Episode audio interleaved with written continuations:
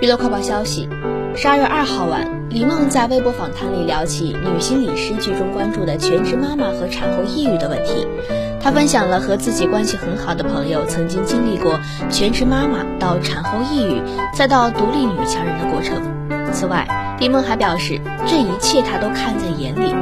我除了心疼，还有敬畏。也是她让我明白了，女性应该拥有自我意识的觉醒，把人生掌握在自己的最。后，不少网友表示赞同，我们女性也该活出自己想要的样子，就像剧中的张露那样。